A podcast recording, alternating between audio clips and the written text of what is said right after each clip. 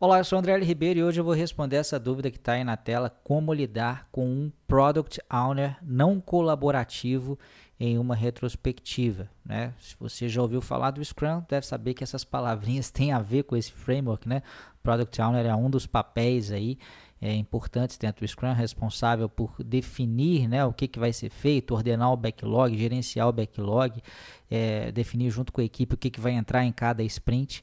E a retrospectiva é aquele momento, aquela reunião em que a, o time Scrum como um todo tem a possibilidade de discutir o que está dando certo, o que está dando errado, como é que é, ele, pode melhorar né, para uma iteração posterior. Só que essa pode ser muitas vezes uma questão bastante espinhosa. Essa questão apareceu dentro do meu treinamento preparatório para certificações PSM1, PSPO1, né, que é um treinamento sobre o framework Scrum.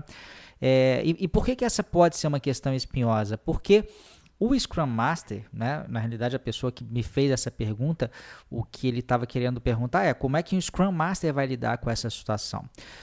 E por que, que isso pode ser difícil? Porque o Scrum Master é um líder servidor, ele não é chefe do Product Owner, ele não tem ascendência, né? ele não tem autoridade formal sobre ninguém, né? É, nenhuma daquelas pessoas com as quais ele está trabalhando. Então ele tem que se valer né, de dinâmicas de, é, da sua capacidade de facilitação, de mentoria, de coaching, para poder fazer com que determinados problemas sejam resolvidos sem que ele tenha muitas vezes que interferir é, de uma maneira autoritária. Na realidade, muitas vezes não, né? Ele nunca deve ser autoritário, até porque ele não dispõe desse poder. Então, como é que a gente faz para isso aparecer dentro de uma retrospectiva de uma maneira relativamente natural e sem que se gere né, atritos desnecessários ou padrões de comportamentos não adequados aí para o Scrum Master, né? E eu trouxe para vocês aqui o que eu levei para minha turma também, que é uma dinâmica é, bastante interessante, que é essa que está representada nessa figura. Qual que é a ideia dessa dinâmica, né? Vamos supor que você tenha, por exemplo, uma equipe de oito pessoas. Claro que esse número pode variar e talvez os grupamentos não aconteçam dois a dois aqui, né? Pode ser que eles aconteçam é, grupos de três pessoas, por exemplo. Mas vamos supor que a gente tenha esse múltiplo de dois aí, que é oito, que torna o processo é, é, mais simples.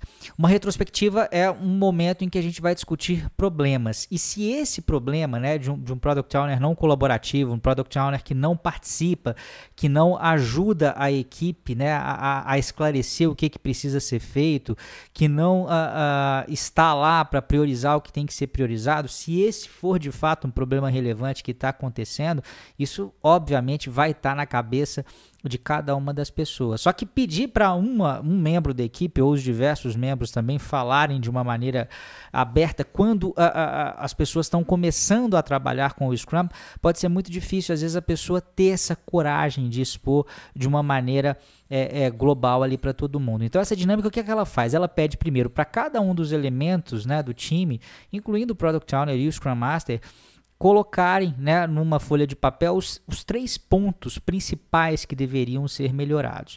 Depois, se cada, um dessas, cada uma dessas pessoas fizerem isso individualmente, elas vão se unir duas a duas e essas seis né, questões a, a, serem tratadas vão se transformar em três. Quer dizer, elas vão ter que chegar a um consenso sobre quais, né, desse grupo de três mais três, quais são as três que vão ficar. Isso vai acontecer com cada par 2 a 2. Depois esse par de 2 vai juntar com esse par de 2, né? E, e, vai subindo. Essas três aqui vão se juntar com essas três outras questões para dessas seis ficarem apenas três. A mesma coisa vai acontecer do lado de lá. Até que a gente consiga chegar, depois de, de uh, uma, duas, uh, melhor, uma, duas, três. Na quarta iteração, a gente vai ter os três problemas realmente mais importantes que estão acontecendo.